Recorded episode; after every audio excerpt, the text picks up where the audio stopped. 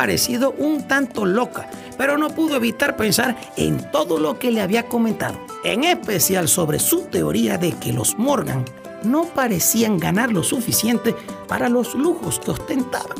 Por otro lado, el parentesco con el pirata Morgan le parecía algo rebuscado, producto del bochinche y la imaginación. Esa tarde, cuando Winston regresó del trabajo, Gemma le comentó acerca de su plática con Melinda. Mujer, no puedo creer que hayas caído en las oscuras telarañas del bochinche. La gente dice muchas cosas sin sentido.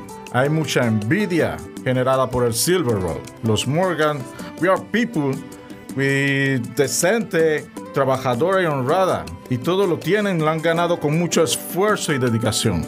No hagas caso de las habladurías. Yo trabajo con ellos hace años, long time ago, y te puedo dar testimonio de primera mano que todas las cosas que dicen por ahí son más que idioteces. Y deja de estar hablando con esa Melinda. Yo conozco a su marido, que anda siempre pendiente de que está mal puesto para llevárselo. She's a thief. La pareja no habló más del tema. Esa noche Winston casi no durmió pensando en todo lo que le contó su mujer se acordó que el señor Morgan no le había tomado en cuenta para ayudarlo a colocar los explosivos que eliminaron a las arrieras, así como también de los huecos hechos a pico y pala que le mandaron a tapar. Tampoco estuvo presente durante la demolición de un lado de la colina con dinamita, tarea en la que colaboraron los militares de la base cercana. Todas esas tareas las supervisó el señor Morgan con mucho hermetismo con la ayuda de William, su empleado de confianza. Todo indica que estaba buscando algo enterrado. Mm. Al día siguiente, todo fluyó como de costumbre. Muy temprano en la mañana, la familia Durán se sentó a la mesa a desayunar. Al terminar, Winston se despidió de su esposa, le dio un beso en la frente a su pequeño hijo y salió de su casa a tomar el tranvía para ir al trabajo.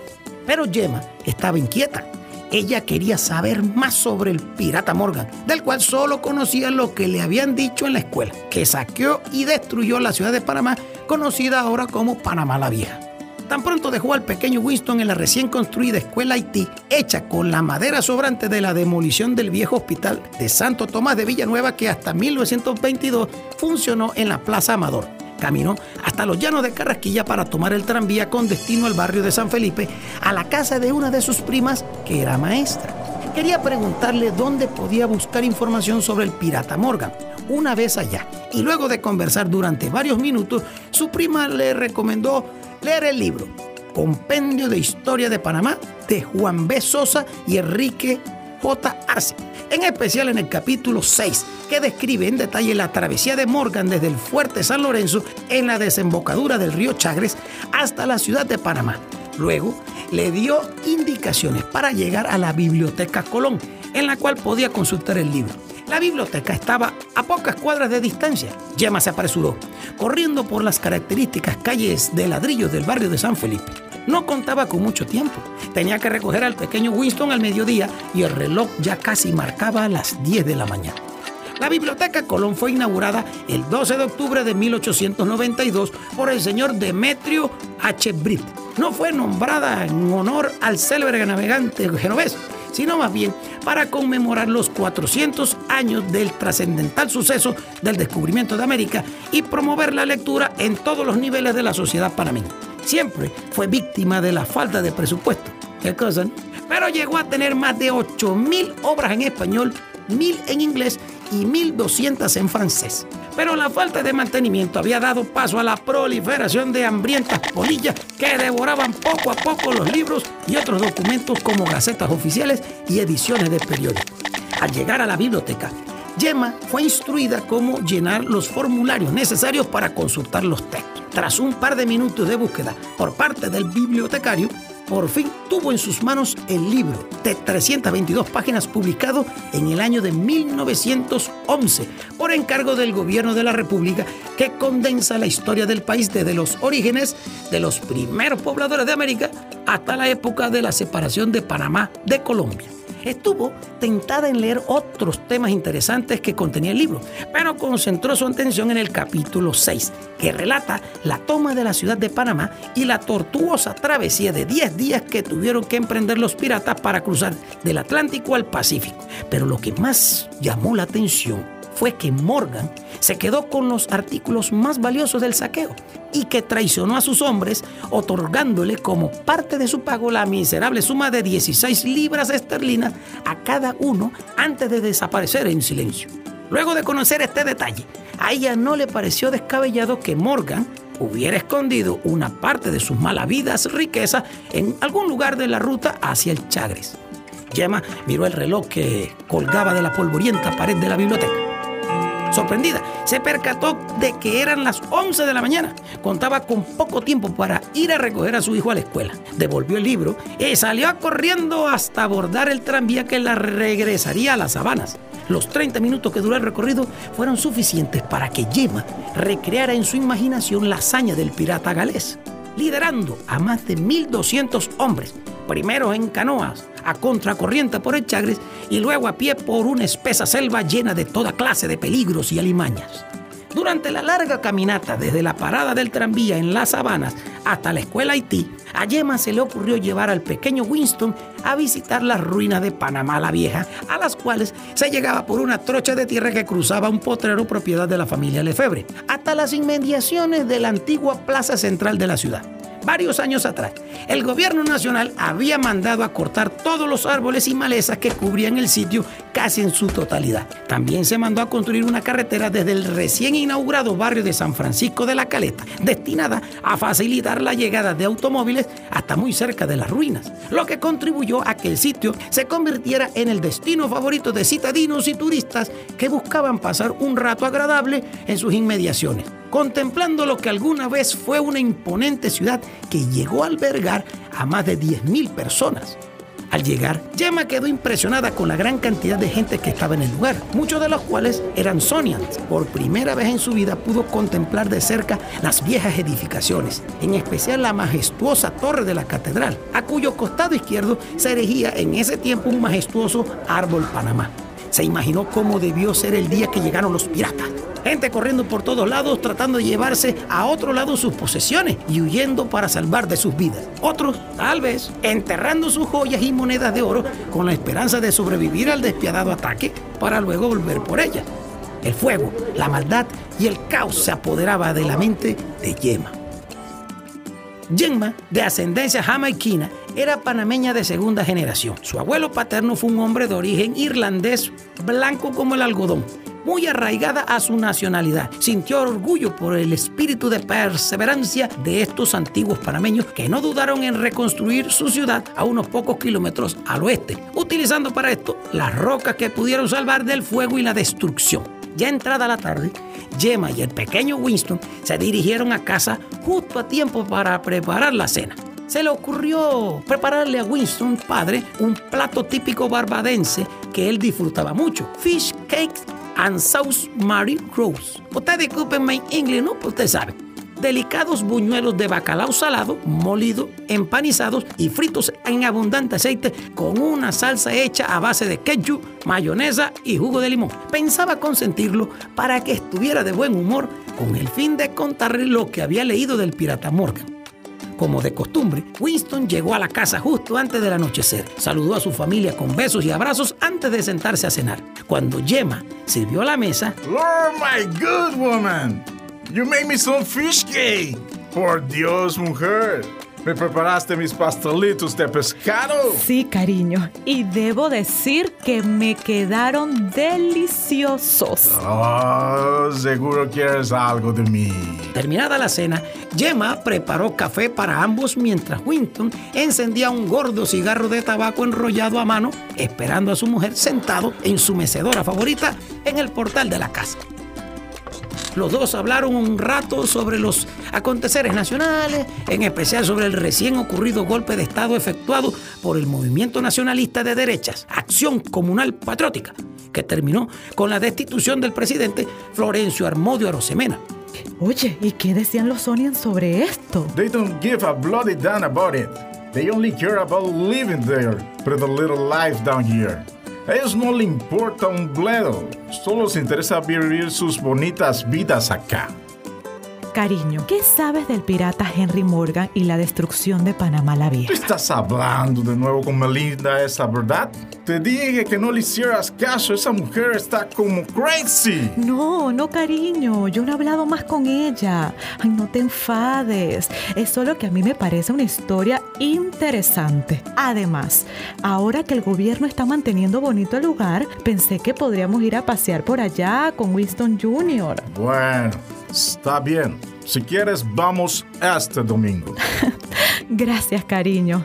Pero, ¿me vas a decir qué sabes del ataque del pirata Morgan? La verdad es que no conozco el detalle de la historia sobre el ataque a Panamá. Cuando era niño, allá en la isla, los frailes del Codrington College me comentaron sobre él y sus hazañas.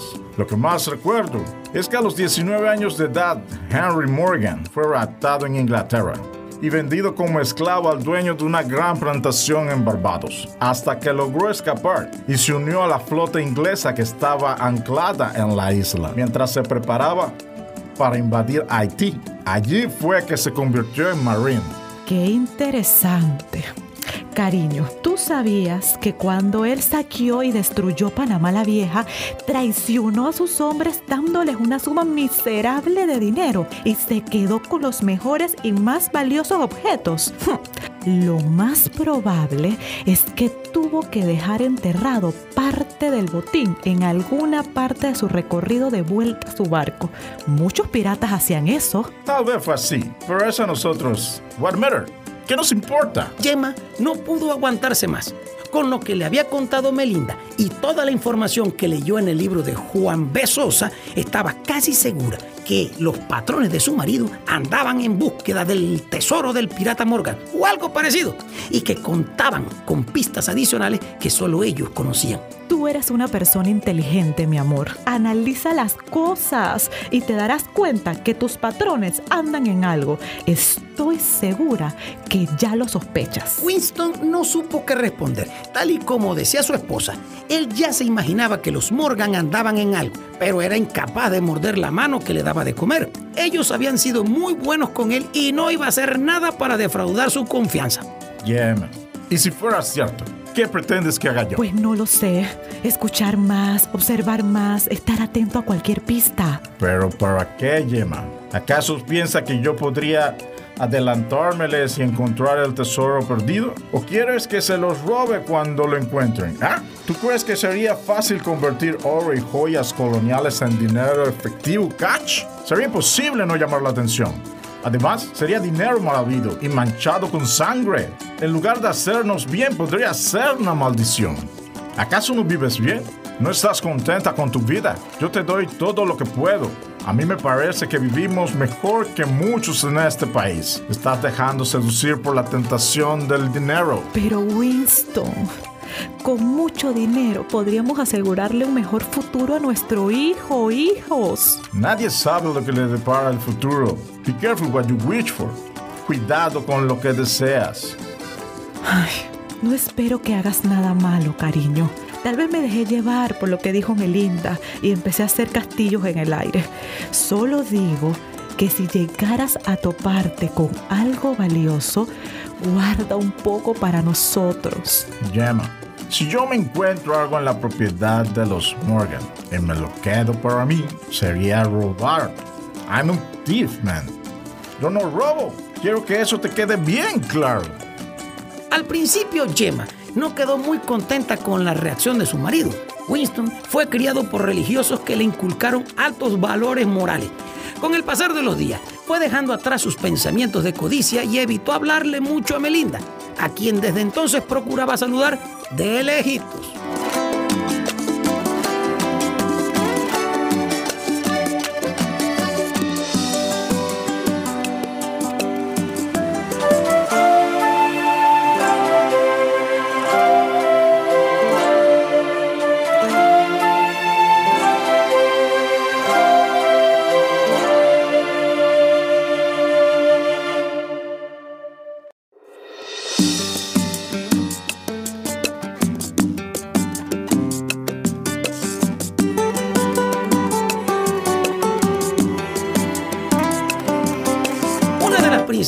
Tareas de Winston en Morgan's Garden era revisar las rosas y plantas en búsqueda de gusanos y otros insectos. La venta de flores representaba más de la mitad de los ingresos del jardín, a menudo recibiendo pedidos internacionales desde lugares tan lejanos como Corea.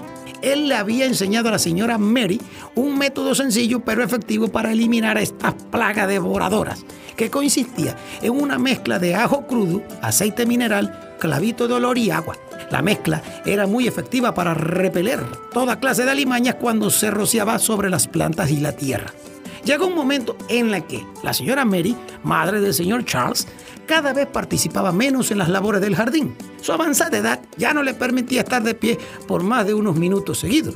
Su nuera, Minnie, quien prefería que la llamaran Pat, se involucraba cada vez más en la atención y administración del lugar. Al llegar a Panamá y antes de conocer al señor Charles, ella trabajó como enfermera en el Hospital Gorgas, en ese tiempo conocido como el Hospital Ancón. Era una enfermera de mucha experiencia que había prestado sus servicios en el frente de batalla de la Primera Guerra Mundial. Desde la mudanza a Pigeon Hill se dedicó a tiempo completo a la jardinería y confección de arreglos florales, aprendiendo mucho de su empleado William. Una tarde, mientras se preparaba para ir a casa, el señor Charles le pidió a Winston que lo ayudara a atender a unos amigos que asistirían a una pequeña recepción al siguiente sábado, con motivo de la celebración del 4 de julio.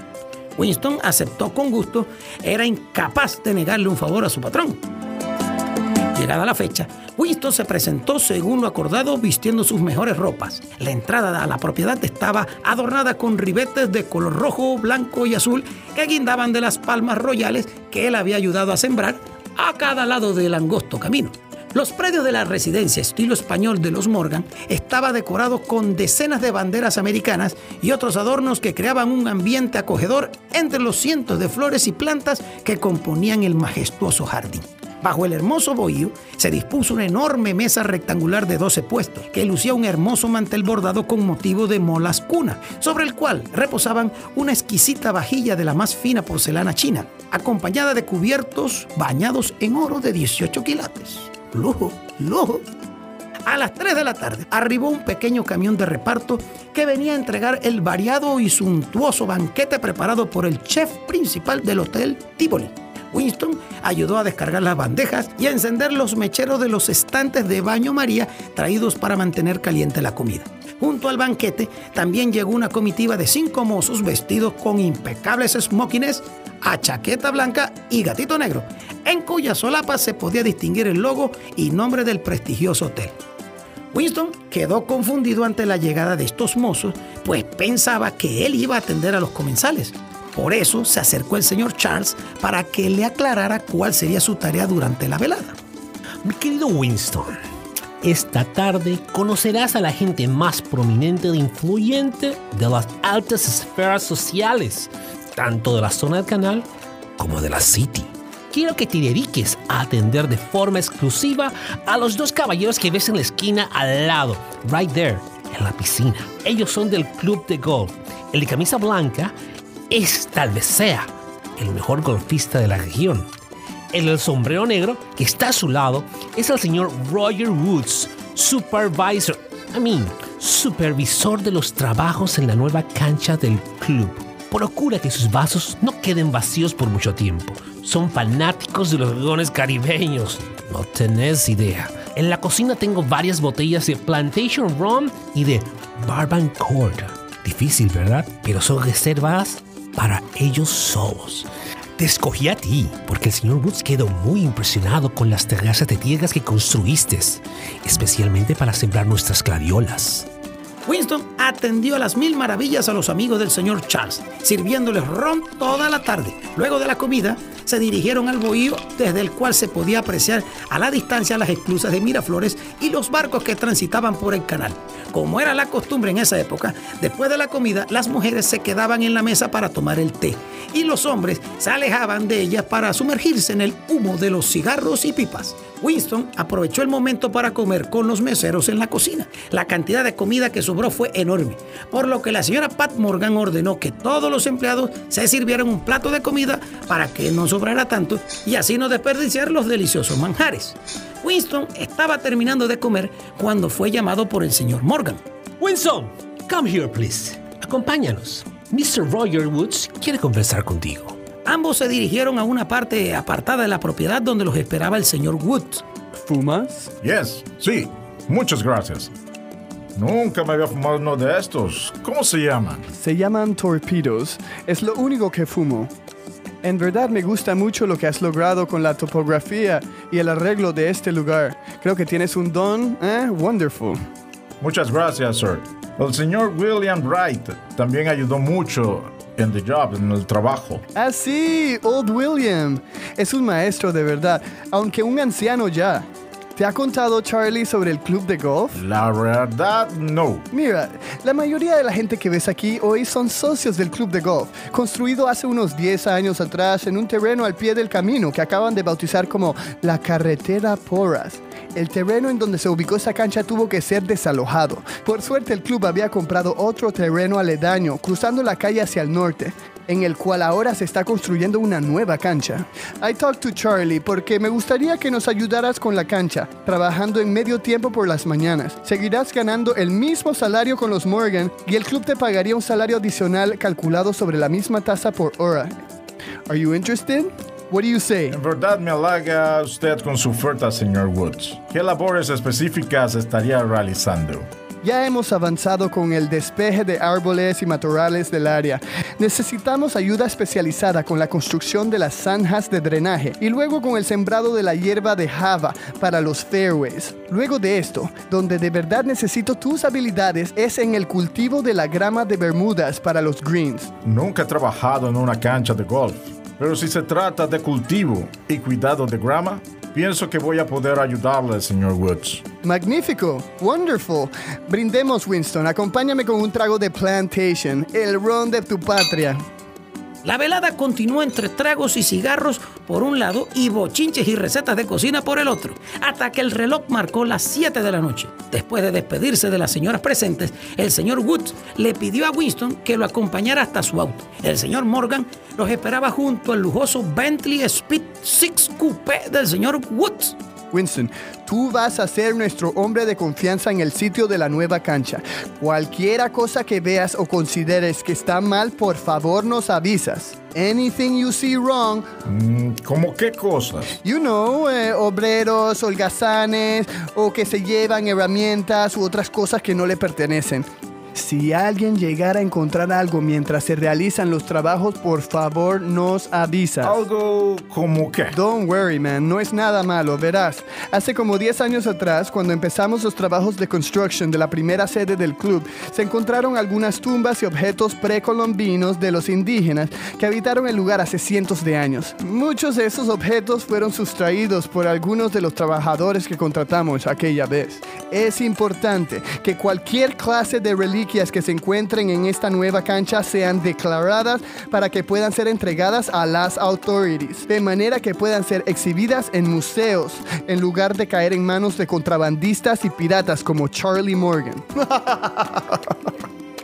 What's the matter? ¿Acaso no sabías que Charlie es descendiente del pirata Henry Morgan? Winston quedó estupefacto por el comentario. Le hizo recordar todo lo que le había comentado su mujer, avivando las sospechas que tenía sobre los Morgan. Come on, Roger. Tú siempre con tus bromas pesadas. Winston, no le vayas a creer ni una sola palabra a ese señor. Ahora, lo de los objetos precolombinos sí es cierto. Y contamos contigo para que nos avises sobre cualquier cosa fuera de lo ordinario que se encuentre en la nueva cancha. You know, between you and I. Entonces, usted no es descendiente del pirata Morgan. No, nada de eso. El apellido Morgan que tengo proviene del estado de Pennsylvania. Henry Morgan no tuvo descendientes, not at all. Nunca tuvo hijos.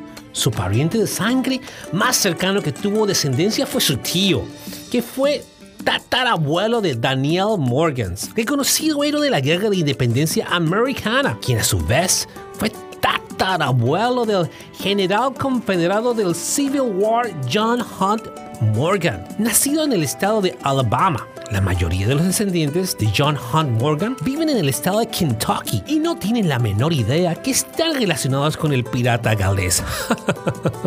Crazy stuff. No le hagas caso al señor Woods. y por si acaso, tampoco soy familia de JP Morgan, just in case. Winston quedó muy impresionado con el conocimiento histórico del señor Charles Morgan. No sabía qué pensar. Tal vez el señor Morgan se había aprendido toda esa historia para refutar su parentesco con el pirata.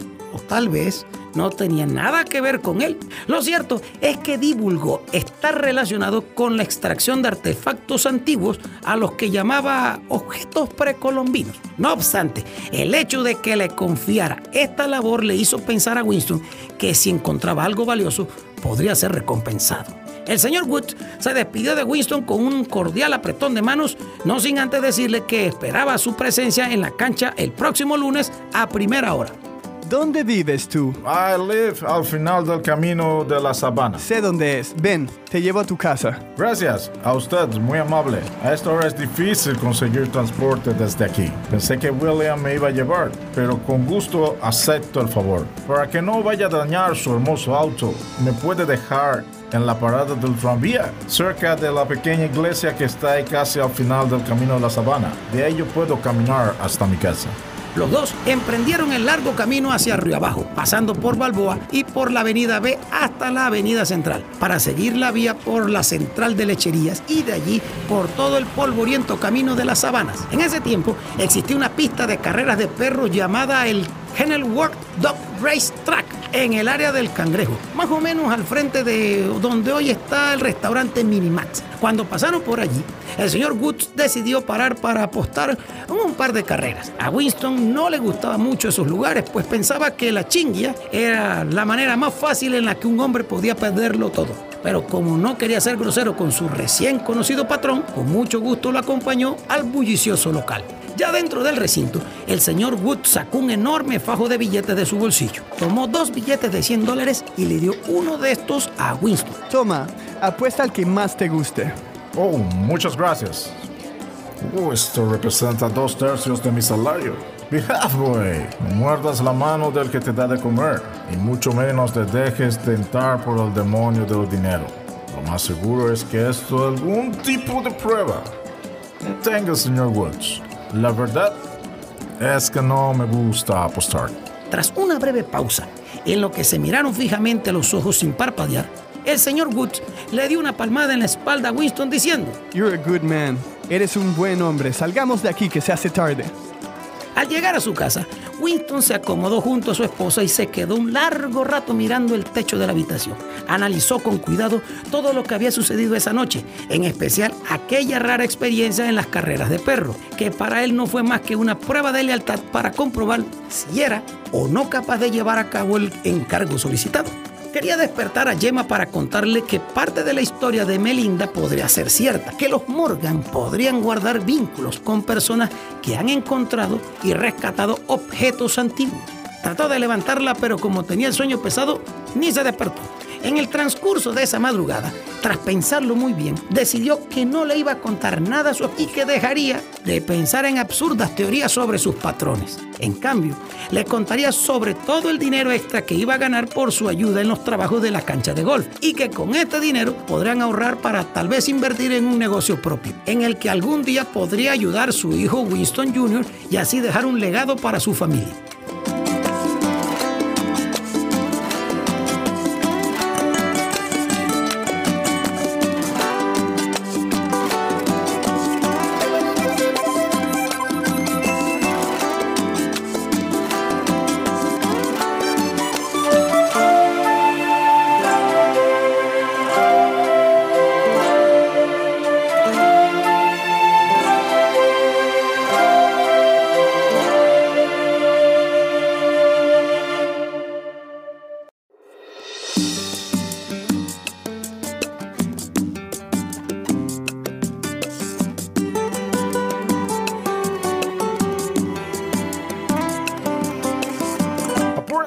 A bañarse, a vestirse, que el desayuno está servido en la mesa. Hoy nos vamos de paseo todo el día. La familia Durán vistió sus ropas de domingo y aprovechando ese bello día de verano se dirigieron primero a la playa Bellavista, cerca del Club Miramar. Y por la tarde tomaron el tren hacia Colón para visitar a la mamá de Gemma. Fue un día espectacular para todos, sobre todo para Winston Jr., que a sus casi nueve años de edad nunca había viajado en tren. El lunes por la mañana, Winston se alistó para ir a trabajar a la cancha de golf. Según la dirección que le dieron, la cancha quedaba muy cerca. Caminó como de costumbre sobre el serpenteante camino pedregoso desde Patio Patterson hasta la pequeña iglesia de Lourdes. En vez de tomar el tranvía, siguió hasta la entrada de la recién construida carretera Porra que iba desde el camino de la Sabana hasta el nuevo corregimiento de San Francisco, fundado a orillas de la playa Trujillo. A poco más de un kilómetro de distancia desde el pedregoso camino se encontraba un vasto terreno cercado y despoblado de árboles, en el que se podía ver a varios hombres trabajando la tierra y otros más en la construcción de un edificio de dos plantas. Esa era la nueva sede del club de golf. Winston llegó a las 8 en punto de la mañana, según lo acordado. El señor Woods lo estaba esperando sentado a bordo de un tractor John Deere modelo D. Sube, Winston. Te voy a dar el tour de la propiedad. Good morning, Mr. Woods. ¡Qué elegancia! Ah, tú sabes que yo soy un hombre de estilo. Vamos a darle la vuelta a la cancha mientras te voy mostrando la disposición de los 18 hoyos que queremos incluir en el terreno de acuerdo al diseño. Mientras manejaba, el señor Woods silbaba una peculiar y melancólica melodía que repetía una y otra vez. Winston le preguntó sobre el silbido, a lo que contestó que era una canción que su madre le tarareaba a él y a su hermano menor para dormirlos cuando eran pequeños. Ahora él siempre la silbaba porque le recordaba la relación tan especial que tenía con ella que los había criado y sustentado en la ausencia de su padre, al que nunca conocieron. Les tomó poco más de una hora bordear las 57 hectáreas del terreno. Con mucha creatividad, el señor Wood fue compartiendo con Winston los planes de la cancha, trazados por el presidente del club. También le fue mostrando en qué lugares deberían ir los desagües y las trampas de arena, Winston estaba impresionado con la vista general del terreno y con la imponente casa club que estaban construyendo. Well, Winston, te dejo para que inicies tus labores. Tengo que llevarme este tractor a un sitio que estamos preparando cerca de Pueblo Nuevo, por donde nace el río Matasnillo. Estarás trabajando con los señores Edgardo y José del Carmen. Los encontrarás despejando un área rocosa allá junto a la cerca perimetral que da a la calle. Winston se dirigió hacia donde estaban trabajando los que serían sus compañeros de cuadrilla para unírseles. Bajo un ardiente sol de verano, se dedicaron a demoler a masazos un lecho de sedimentos que sobresalía del suelo hasta una altura de medio metro sobre la superficie.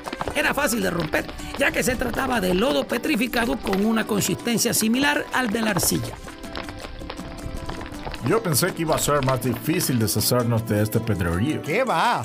Es cuestión de solo darle un par de golpes con el mazo y nivelar el suelo con el rastrillo.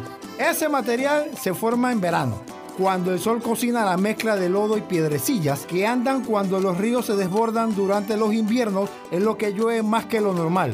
Cuando las aguas bajan, permanecen estos montículos que se van endureciendo con los años y no se deshacen con las lluvias. Se ve que este lugar se inundó mucho en el pasado como es una llanura extensa, está expuesto a los desbordes del matasnillo. Winston continuó con su rutina diaria de trabajar por las mañanas en la cancha y por las tardes en el Morgan's Garden. Le gustaba mucho lo que estaba haciendo, pues le habían dado cierta libertad creativa para el diseño de los jardines que iban a embellecer al club. Y así pasaron esos días de verano, refrescados por las brisas y acentuados por los coloridos atardeceres que se esfumaban en majestuosos crepúsculos. A menudo se sentaba con su esposa e hijo en el portal de su casa a contemplar lo que siempre dijo, que era su parte favorita del día, la que aprovechaba para meditar y dar gracias a Dios por un día más vivido. Fueron buenos tiempos para Winston. La cancha estaba quedando a las mil maravillas. Un viernes, ya casi terminado el verano, el señor Wood quiso tener una cortesía con el equipo para recompensar su esfuerzo y buen trabajo. Así que se apareció temprano en la mañana con un par de cajas de cerveza, que todos disfrutaron entre risas y vacilones. Ese día, el señor Wood le pidió a Winston que se quedara a trabajar por la tarde para que pudiera adelantar la excavación de una trampa de arena cerca al hoyo 5, ya que al día siguiente algunos de los socios iban a probar la cancha. Winston accedió a la solicitud con la condición de que le informaran al señor Morgan sobre el asunto. Atendiendo la solicitud del señor Wood, ese día Winston se dedicó a terminar la trampa de arena. Trazó el contorno del área seleccionada sobre la hierba seca y empezó a delinearlo utilizando una herramienta parecida a un asadón. Poco a poco fue retirando la tierra y los escombros de los bordes del gran agujero, amontonándolos en el centro para recogerlos a punta de pala. Ya casi terminado el contorno perimetral, su herramienta golpeó algo que produjo un sonido metálico. Curioso por ver qué se había topado, se agachó y fue quitando poco a poco con sus manos la tierra hasta que salió a la luz el extremo de un tubo hueco. A Winston le pareció muy extraño encontrarse con una tubería en ese lugar y que tuviera un diámetro interno tan pequeño. Siguió quitando la tierra delineando el tubo con sus dedos hasta que pudo ver cómo afloraba la silueta de algo similar a un arma de fuego, con un largo cañón empotrado sobre madera ennegrecida y cuarteada.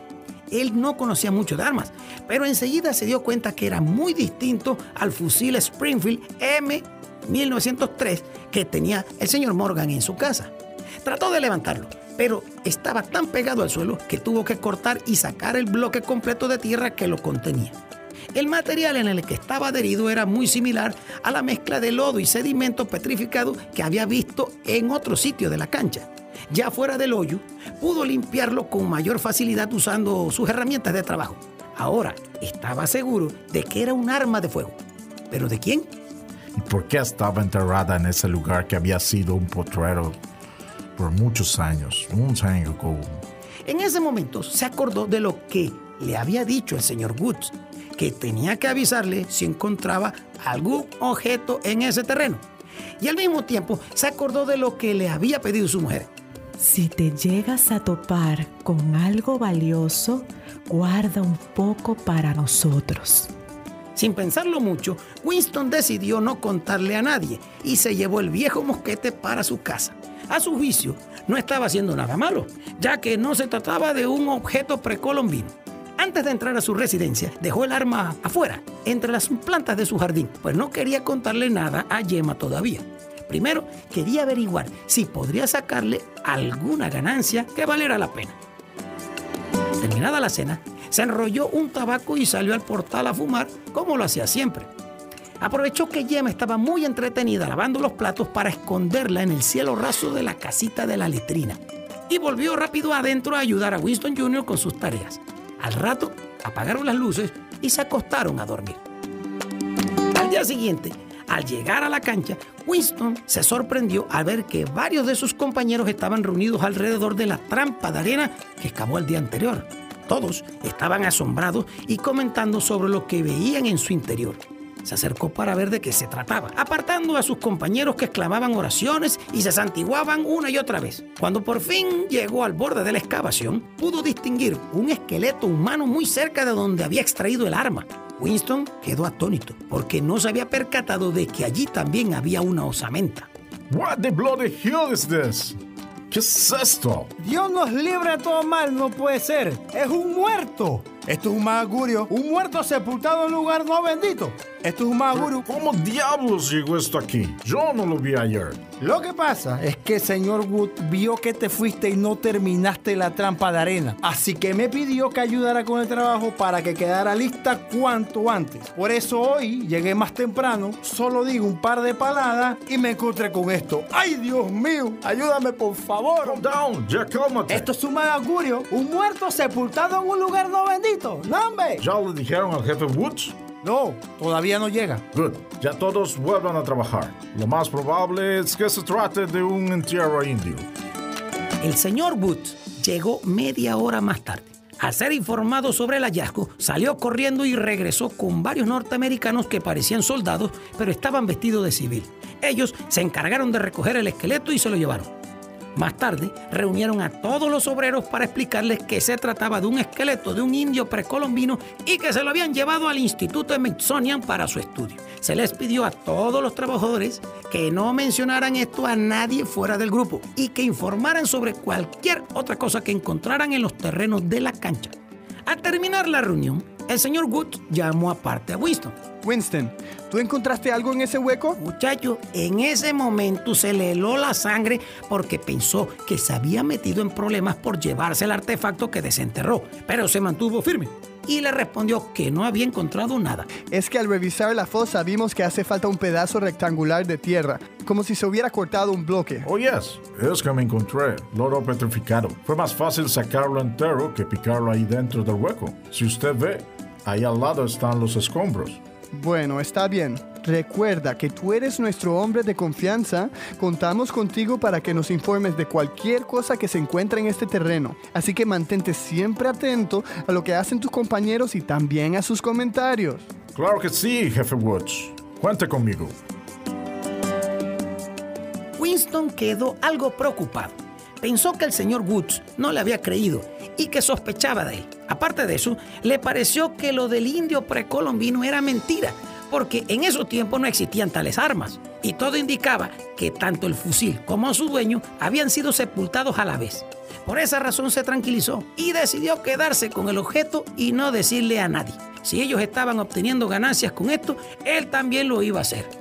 Finder Keepers. O que se lo encuentra. Solo queda. Cuando regresó a su lugar de trabajo, se percató de que allí lo estaba esperando un compañero llamado Luca para hablar con él. Hola, Lucas. ¿Qué haces aquí? ¿Me vas a ayudar? No, hombre, yo tengo que ir a recoger una tierra por allá por la casa club. Solo quería comentarte algo. Ese José del Carmen sí es llorón. Si hubiera manejado las cosas de otra forma, se hubiera ganado un platal. ¿Un platal? What are you talking about? ¿A qué te refieres? Dinero, mucho dinero, o por lo menos algún premio. ¿Qué sé yo? Cuando vio el esqueleto empezó a gritar y a llorar como un niño asustado y atrajo la atención de todo el mundo. Si se hubiera quedado callado, le hubiera sacado mucho provecho a ese saco de hueso. ¿Qué tú estás tan seguro de eso? Hace una semana yo estaba cavando un canal para instalar una tubería de drenaje allá por el hoyo 9 y me encontré enterrado una pieza de metal oxidado que parecía un casco, como el que llevabas con uñas de balboa en la moneda de 50 centavos. Lo lavé y lo limpié lo mejor que pude. Pero cuando estaba en eso, uno de los capataces se dio cuenta y no tuve más remedio que contarle. Él me llevó donde el jefe Woods, quien nos felicitó por el hallazgo y nos recompensó con 50 dólares a cada uno para que no le dijéramos nada a nadie. Y qué bien le cumpliste, ¿no? Te lo estoy confiando a ti porque yo sé que ayer encontraste algo en ese hueco. La única razón por la que le accedí a contarle a Woods fue porque me pillaron cuando estaba limpiando el casco. Yo puedo ayudarte a vender lo que tú encontraste.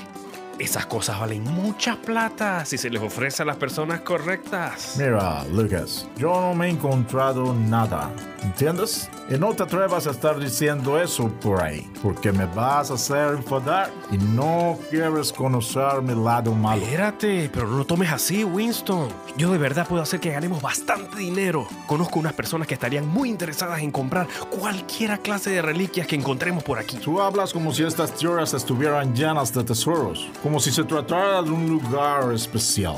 Compadre, mucha gente no tiene ni idea que aquí en este lugar se enfrentaron en batalla los piratas dirigidos por Henry Morgan contra los españoles que vivían en la ciudad de Panamá la Vieja. Fueron más de 1200 piratas contra otro montón de soldados españoles y civiles que defendían su ciudad. Aquí yacen los restos de personas de ambos bandos, así como espadas, armas y todo tipo de tesoros para los coleccionistas. Según los relatos, el día de la batalla este lugar estaba inundado con mucho lodo, así que muchas cosas quedaron enterradas y no pudieron ser recuperadas. Winston se quedó en silencio por unos segundos. De repente, todo estaba tomando sentido para él. Habían confirmado que existía un grupo de personas que estaban recolectando tesoros y todo tipo de objetos valiosos relacionados con el pirata Morgan y el ataque a la ciudad de Panamá la Vieja. Sin embargo, prefirió no contarle nada a Lucas. No le interesaba vender el mosquete. Estuvo buena tu clase de historia, Lucas. Ya te dije que no he encontrado nada. Que te vaya bien en tu búsqueda de tesoros. Pasados dos meses, las labores encomendadas a Winston en la cancha del nuevo club de golf habían terminado. Volvió a su horario de costumbre en Morgan's Garden, pero ahora trataba de estar más atento a los movimientos de William, que por instrucciones del señor Charles se la pasaba todo el día escarbando y revisando meticulosamente las cuatro hectáreas de terreno que conformaban la propiedad. También se dedicó a conocer más sobre los ataques de piratas y corsarios a Panamá, en especial todo sobre la batalla del Matasnillo. Se puso a recorrer los entonces pocos conocidos caminos coloniales, cuyos empedrados apenas se dejaban ver a través de la exuberante selva de la cuenca del Canal de Panamá. Todo esto le había dado un nuevo propósito a su vida. Cada cierto tiempo, Winston sacaba el viejo mosquete de su escondite para admirarlo y colocarle una capa de grasa para evitar la corrosión, hasta que le construyó un cofre de madera para preservarlo mejor. Mantuvo su reliquia escondida por muchos años, sin comentarla a nadie, ni siquiera a su propia esposa.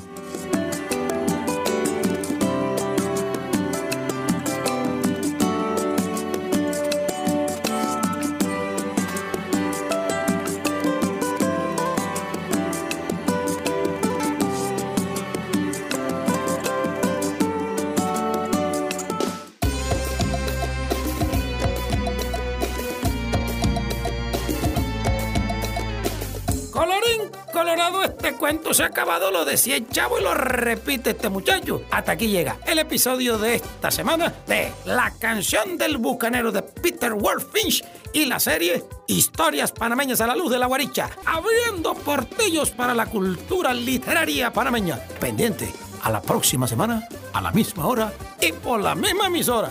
¡Uh! La canción del bucanero.